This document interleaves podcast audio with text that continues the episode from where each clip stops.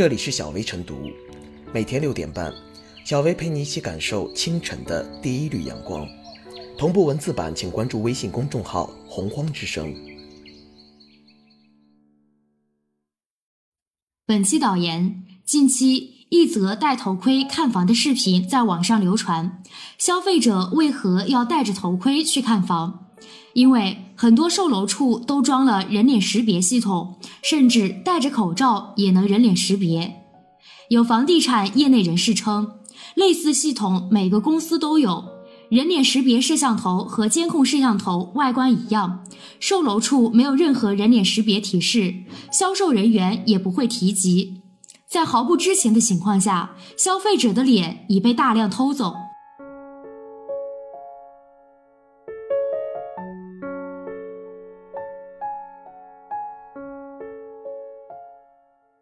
戴着头盔去看房，摄像头无感抓拍，偷脸不能肆无忌惮。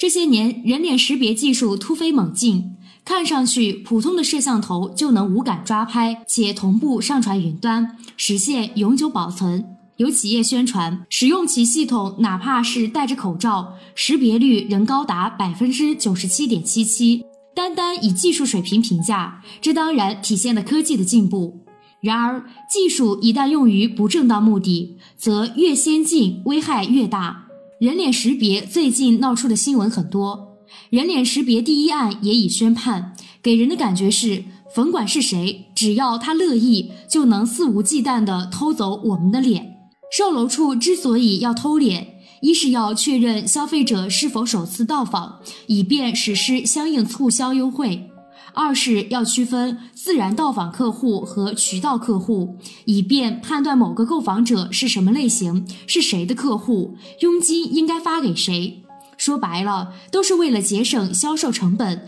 追求管理便利，跟用户权益没一毛钱关系。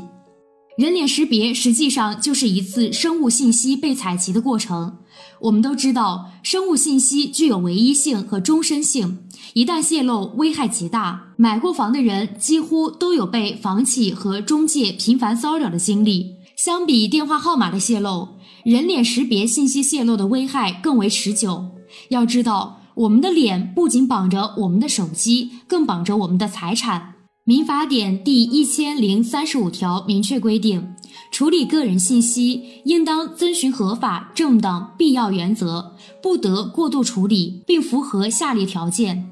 一、征得该自然人或者其监护人同意，但是法律、行政法规另有规定的除外；二、公开处理信息的规则；三、明示处理信息的目的、方式和范围；四。不得违反法律、行政法规的规定和双方的约定。个人信息的处理包括个人信息的收集、存储、使用、加工、传输、提供、公开等。据此规定，人脸识别技术的应用，法律其实已经划定了底线，那就是除了法规另有规定的执法活动等，任何机构、企业和个人都无权在征得他人同意的情况下，随意收集、存储、使用他人的人脸生物信息，更不可以通过人脸识别技术调查和追踪他人的私人生活。擅自私下识别、获取人脸生物信息，威胁着消费者的个人生物信息安全。报道提及，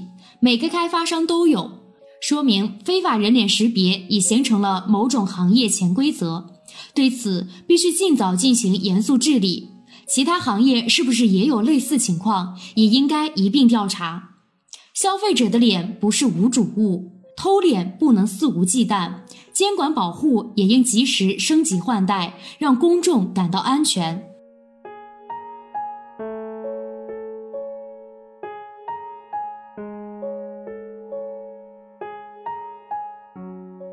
网络上流传的戴头盔看房是真是假，还缺少定论。但一个毋庸置疑的事实是。无论是从媒体报道还是网上网友的经历来看，人脸识别系统的确被有的开发商用于楼盘销售中，以此来识别自然访客。而如果是自然访客，那么就不能享受中介渠道的团购优惠。卖房也采集人脸信息，这是当前人脸识别技术滥用的一个典型缩影。事实上，估计大家都有相关生活体验，从线上的 APP 使用到线下出入小区，人脸识别已经无处不在了，技术也在不断升级。像这次报道就提到，一些机构为开发商开发的人脸识别系统，哪怕戴着口罩都能准确识别出来。于民众而言，在不断拓宽的使用边界以及不断升级的技术下，个人的隐私无疑是处在裸奔状态，毫无安全性可言。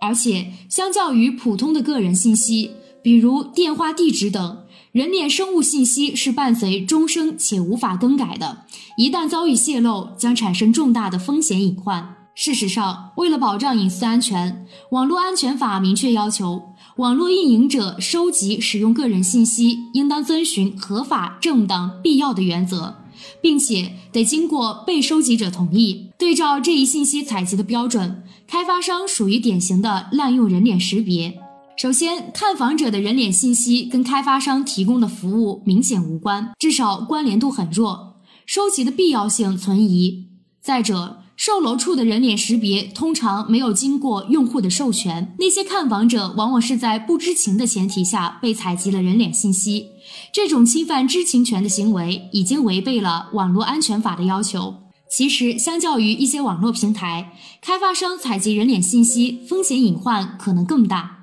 这不仅是因为看房者不知情，更是因为这些开发商通常是委托第三方的公司来管理人脸数据信息。最终，这些隐私数据会流向哪里，存在多大的泄露风险，会不会被黑市倒卖，完全是未知数。信息泄露的背后，往往牵连着诈骗等陷阱。正因此，网络安全法等法律法规才会对信息的收集、存储和使用采取严格的规定，避免过度或者未授权的信息采集，放大隐私泄露的风险。在这种前提下，对时下流行的人脸识别，同样得有更加严格的使用限制。值得一提的是，就在前几天，国内的人脸识别第一案正式宣判。因为强制要求年卡客户人脸识别入园，郭某将浙江杭州野生动物世界有限公司告上法庭。法庭判决，野生动物世界采集人脸信息超出了法律意义上的必要原则要求，故不具有正当性。这一案例再次明确了人脸信息采集的边界。但规范网络信息安全，不能全指望民众诉诸法律，消耗巨大的精力去维权。说到底，还得亮明法律红线，倒逼各类机构平台谨守边界。比如，像这些采取人脸识别的开发商，如果没有得到公开的授权，那么就应该坚决制止，并施以相应的惩戒措施。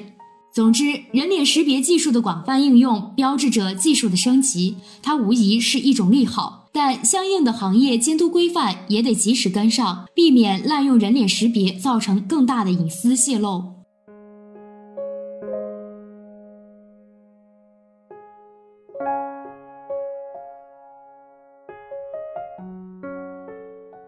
小薇复言，如今人们俨然进入了刷脸时代，但人脸识别在带来便利的同时，也面临着技术被滥用、信息被泄露的巨大风险。无感抓拍消费者人脸信息，虽然方便了开发商、销售商，但无疑是对消费者权益的伤害，是对法律的挑战。一方面，人脸识别会在某种程度上让开发商等便利实施大数据杀熟。这种利用人脸识别将看房者区分为不同类型，给予不同优惠力度的做法，涉嫌价格和服务歧视。另一方面，擅自无感识别获取购房者人脸生物信息，并对此加以应用，明显违反相关法律有关收集、使用个人信息的正当性、合法性、必要性原则，严重损害了公民个人生物信息安全。因此，有关部门应对售楼处等机构人脸识别滥用现象进行一次集中全面整顿，并将整顿常态化、严肃化，切实保障消费者的人脸信息等正当权益不被侵犯。